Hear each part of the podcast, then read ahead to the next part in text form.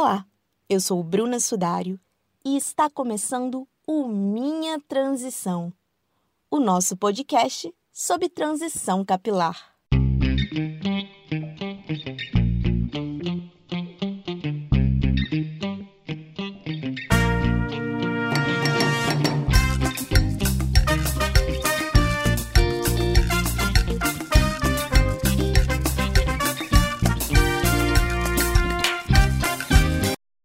Episódio do Minha Transição, nós conversamos sobre as histórias que o nosso cabelo conta. E hoje iremos contar uma história bem diferente das anteriores. Estamos no Outubro Rosa, um mês que tem uma campanha de conscientização da prevenção e do diagnóstico precoce do câncer de mama, além de chamar a atenção das mulheres para a necessidade de frequentar o médico e de fazer a mamografia. Essa campanha também estimula o autoexame das mamas. Diariamente, centenas de mulheres iniciam tratamento de câncer no Brasil. E além de todos os problemas físicos e emocionais que vêm junto com a doença, a maioria delas sofre com a perda do cabelo quando começa a quimioterapia. Para falar um pouco mais sobre a sua relação com o cabelo durante e depois do tratamento, eu vou conversar hoje com a Rosana Braga, que é a minha mãe e vai contar um pouquinho da história dela pra gente. Oi, mãe! É uma alegria te receber aqui hoje no Minha Transição e eu gostaria que você se apresentasse um pouco. Meu nome é Eusana Alves Braga, sou casada, tenho 64 anos, tenho dois filhos e moro em Tabirito. E mãe, quando que foi o seu diagnóstico do câncer de mama e como que foi assim o seu tratamento? O meu diagnóstico foi em junho de 2019. Eu descobri através de uma mamografia de rotina e essa mamografia mostrou que tinha um nódulo na mama. Então eu imediatamente procurei um mastologista e ela me pediu para fazer uma biópsia. E nessa biópsia acusou que eu estava com câncer de mama RH positivo. Aí damos iniciamento ao tratamento. Iniciamos o tratamento, que foi cirurgia, quimioterapia. Eu fiz quatro sessões de quimioterapia e 15 de radioterapia. E terminei dia 12 de março de 2020 o tratamento. Sim. E como que era a sua relação com o cabelo antes de começar o tratamento? Olha, meu cabelo antes ele era todo, todo sábado eu ia pro salão, eu escovava o cabelo, eu amava um cabelo escovado, bem. Tanto é que quando eu comecei a fazer a quimioterapia, que meu cabelo começou a cair, eu fiquei em pânico. Porque falei, nossa, agora eu não posso ir no salão mais escovar o cabelo, que eu amava escovar os cabelos, é, relaxar, passar é, umas coisas para relaxar. E quando meu cabelo começou a cair, eu fiquei em pânico. Porque eu falei, e agora? E hoje, assim, como que tá a sua relação hoje com o cabelo? Você ficou quanto tempo careca? Como que foi esse processo? Eu fiquei cinco meses careca. Aí comecei a...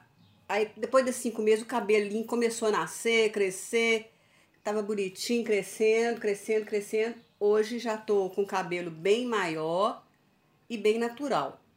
Não pretendo escovar tão cedo ou achar, não sei. Eu ainda estou me adaptando com meus cabelos encaracolados. Então tá sendo esse processo de conhecer o seu cabelo de novo, né? Isto, conhecer o meu cabelo de novo. E durante o período que você ficou assim careca, você chegou a usar lenço, usou alguma peruca? Como é que foi isso, assim? Ó, dura, eu usei muito lenço e usei uma peruca também. Só que eu me sentia muito mal com a peruca, eu não me sentia bem usando a peruca, sabe? Mas eu não tive coragem de sair careca, não. Eu sempre usava um lencinho na cabeça, sabe? Porque todo lugar que você vai, as pessoas ficam te olhando, nossa, fulano tem câncer, que não sei o quê. Aí você tem que cobrir a cabeça. E eu cobri a cabeça com lenço. A peruca eu não gostei muito, não. Achei muito assim artificial cabelo, sabe? Então eu não gostei da peruca. E o que, que você diria assim para as mulheres que estão passando pelo tratamento do câncer, pelas mulheres que estão lidando com isso de perder o cabelo? Eu diria para elas ter muita fé em Deus, muita coragem e o cabelo depois cresce tudo de novo. Eu achava que o cabelo, quando começou a cair, falei, nossa, e agora? Fiquei muito apavorada e tudo. Só que hoje eu vejo que rapidinho nasceu o cabelo, cresce, já cresceu, tá grandinho. Então, assim, eu diria para elas para ter muita fé em Deus, muita força, coragem e seguir à frente do tratamento, para não desistir do tratamento, porque o tratamento é muito importante. A, a, a quimioterapia é pesada, a rádio não, nem tanto, mas assim, para não desistir do tratamento. Assim que para as mulheres se fazerem autoexame, fazer mamografia, e assim que descobrir, fazer o tratamento, porque é o tratamento que te dá a cura. E o que você diria assim para as pessoas que tem alguém na família, alguma mulher na família que está passando pelo tratamento? Eu diria para a família, ela dá muita atenção, muito carinho, muito amor para essa pessoa, porque é muito difícil você ter um diagnóstico de um câncer de mama.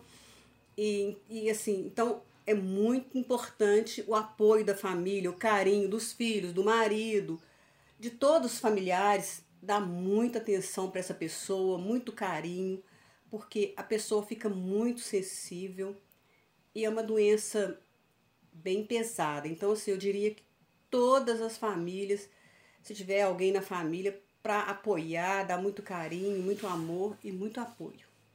Quero agradecer a minha mãe pela participação nesse episódio. Para mim, assim, é uma alegria muito grande ter ela contando um pouquinho da sua história.